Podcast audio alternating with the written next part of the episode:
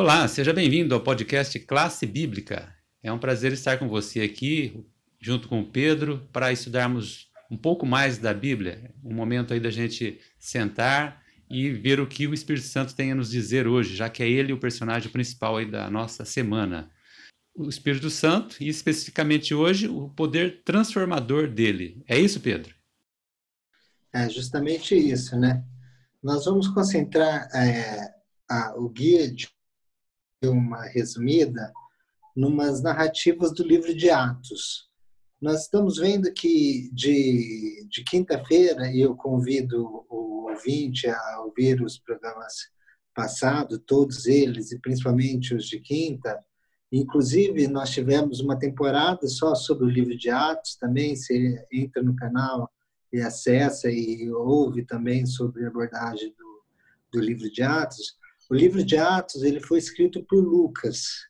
E Lucas, nessa parte, é uma das partes. É, nós vamos ler o capítulo 16, que é uma parte interessante, já nós vemos como que o Espírito Santo, o poder transformador dele, como que ele transforma. Mas antes, é, por que, que o Espírito Santo tem esse poder de transformar a vida? Qual que é a é, vindicação dele, qual que é a legalidade dele fazer isso? Nós vemos as alianças no, na Bíblia Hebraica, no Antigo Testamento. Deus fez cada aliança e lá com Jeremias ele fala que ele ia fazer uma nova aliança, que na verdade nova é reforçar as outras alianças que ele tinha feito. E Hebreus cita que agora as alianças não seriam mais em tábuas de pedra, assim, para nessa representação, mas seria ele operando no mesmo como se ele furasse o coração e gravasse a lei e o amor de Deus dentro de nós. Então, ele produz essa transformação. Sem ele, nós não somos transformados. Sem ele, nós não temos consciência do pecado, nós não temos consciência de Cristo, nós não temos é, a, a visão da necessidade que precisamos de Jesus. E o livro de Atos, ele é um livro assim, em termos ele é exitoso, em termos ele não é exitoso, porque nós vemos dos apóstolos que andaram com Jesus é, no livro de Atos, saindo de, de, da região da Judéia ali, é, Pedro que foi para Jope, assim, mas dos discípulos nós não vimos eles estando com o Espírito Santo e eles, é, mesmo assim, pregando ali na região da Judéia, mas não indo para o mundo inteiro. Agora, Paulo, que é o que acompanha, é, que Lucas está acompanhando, e nós vemos isso pelo relato 16, que é uma narrativa, e Lucas está tá inserido nessa narrativa, ele está nessa viagem com Paulo, que é o a conversão de Lídia em Lídia era assim, as mulheres judias, quando elas nasciam na cultura romana, helênica, elas tinham uma certa liberdade que o Império Romano dava e o Império Romano concedia.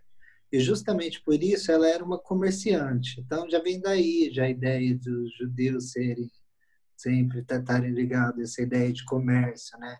Já começa porque os judeus tiveram desde o exílio que fazer comércio, desde a Pérsia, eles até não queriam voltar porque tinham estabelecido uma rede de comércio lá. É uma questão interessante isso, mas é, e ela acreditava em Deus. Ela era uma pessoa que acreditava em Deus. Em Lucas 16, depois eu queria que, que o nosso ouvinte, espectador, lesse o, os, os versículos 11 até o 15, que vai falar sobre o encontro de Paulo com Lídia. Eu queria só ressaltar o versículo 13, que eu queria ler assim, que nós vemos que é uma narrativa que tem personagens, então é, Lucas escreveu para Teófilo o livro de Atos, né? E existe uma interpretação que Teos é Deus e Filos é amor, então Teófilos os amantes de Deus, porque um livro podia ser muito caro naquela época, ou realmente uma pessoa muito rica que encomendou dois livros. Tanto o livro de Lucas termina e começa já o livro de Atos, que Lucas, que era um médico, escreveu. É o único gentil escreveu o Novo Testamento, né? E é bem interessante a visão que ele, que ele, que ele coloca, assim. E aqui no versículo 13, ele coloca assim, num sábado, ó, vamos prestar atenção nos verbos, saímos da cidade e fomos para a beira do rio, onde esperávamos encontrar é, um lugar de oração. Então, antes de falar dos verbos, eles esperavam encontrar um lugar de oração. Então, eles saíram no sábado, não importa, não importa o, o, o local, assim, tem que ser um local para você dialogar com Deus, um local de oração um local para você orar, para falar com Deus. O sábado tem uma sua importância sobre isso, como nós vemos o próprio Lucas falando aqui. Por quê? Porque os verbos estão conjugados na primeira pessoa. Nós fomos. É, ele está colocando ele junto. Então, porque uma parte do livro de Atos, ele narra Paulo do, como se ele fosse um narrador em terceira pessoa. Ele fala, Paulo fez isso, Paulo foi naquela viagem, Paulo fez isso aqui. Ele, ele se insere na narrativa. É, nós falamos quando o narrador ele se, se insere na narrativa e fala junto como se ele tivesse um narrador é, personagem, um narrador testemunha, que no caso o Espírito Santo é o personagem principal, mas nessa parte Paulo é o personagem principal aqui do, do relato. Então o Lucas se insere na narrativa como uma segunda voz, assim, falando. Nós fomos procurar lugar de oração ele relatando aquilo que ele viu.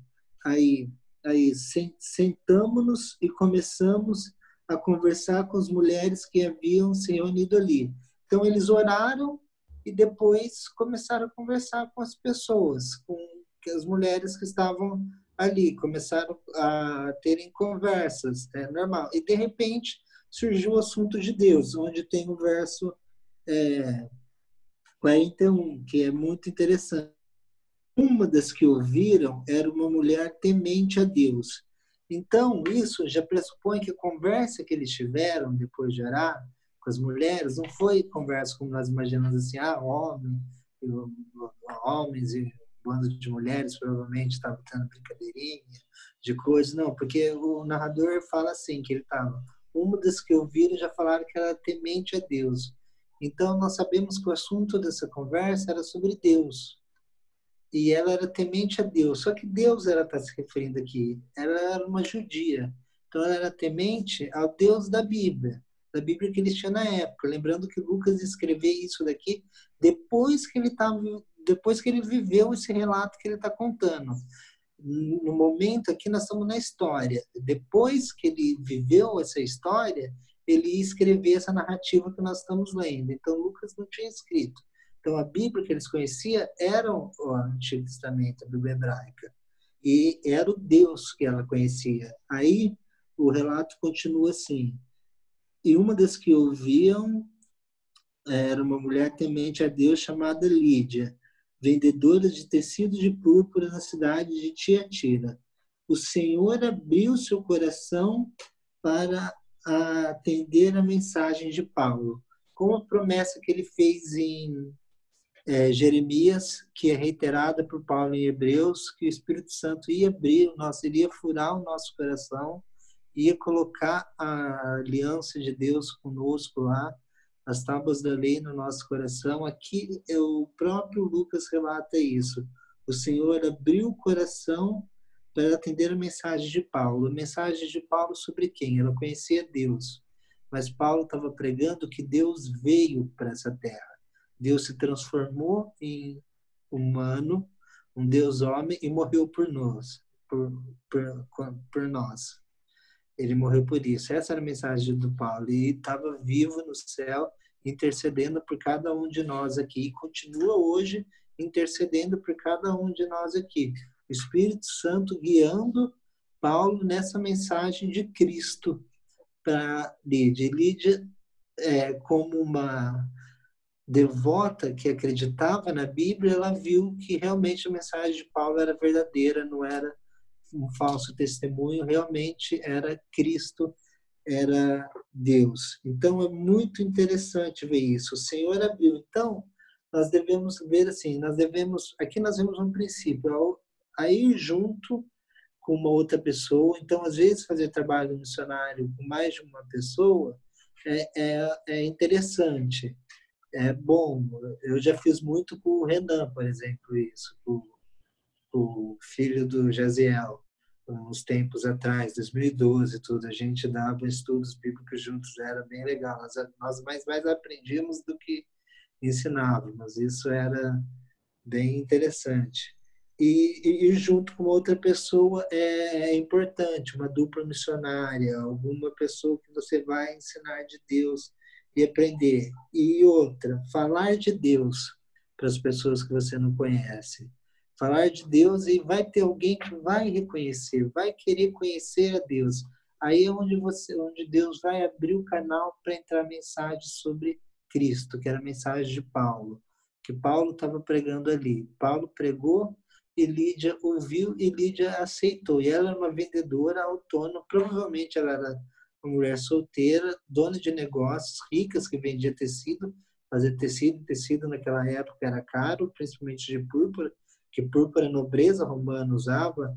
É, se vocês assistirem aquelas séries fiéis a, de, de Roma, que relata a Roma Antiga, nós vemos a púrpura tanto nos senadores como nas esposas dos senadores, também da nobreza romana. Então, era uma mulher com bastante recursos financeiros, que inclusive ajudou a igreja, ajudou a igreja bastante nessa conversão dela, é, a, que através do Espírito Santo por Paulo. E, e a mensagem de Paulo, para encerrando aqui, a mensagem de Paulo, Gisela, ele, ela, ela convém com o livro que eu queria indicar, que, que é para nós indicarmos um livro. Até então, acabei. Pode, pode indicar o livro então, Pedro. Faz sua indicação de hoje. É um livro do George Knight, é um historiador da igreja, mas esse livro aqui, ele é muito bom, eu recomendo para é, para todo mundo que puder ler. Qualquer livro do George Knight é legal. Ele é um historiador da igreja. Esse livro fala sobre pecado e salvação. O que é ser perfeito aos olhos de Deus? Muitas, muitas vezes nós tentamos, a mensagem de Paulo era, era essa: a natureza do pecado e a salvação de Cristo Jesus. E o George Knight vai trabalhar essa questão. Como que é, muitas vezes, o que é ser perfeito aos olhos de Deus? Qual que é a nossa situação? nós somos pecadores.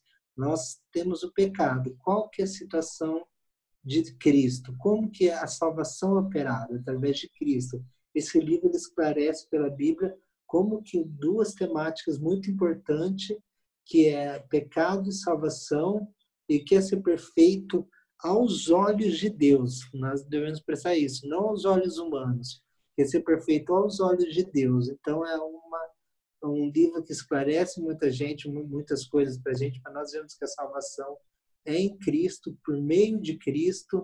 Não tem nada que nós façamos que possa nos garantir a salvação, mas existem outras coisas que nós devemos, devemos fazer em resposta à salvação. E o George Knight ele aborda muito bem isso, principalmente o plano divino para salvar a humanidade. É um livro bem legal que foge um pouco do ramo dos livros que ele costuma escrever, que é mais livros de histórias, assim, histórias da igreja. Esse livro chama Pecado e Salvação, você conta pela Casa Publicadora também, pela CPB.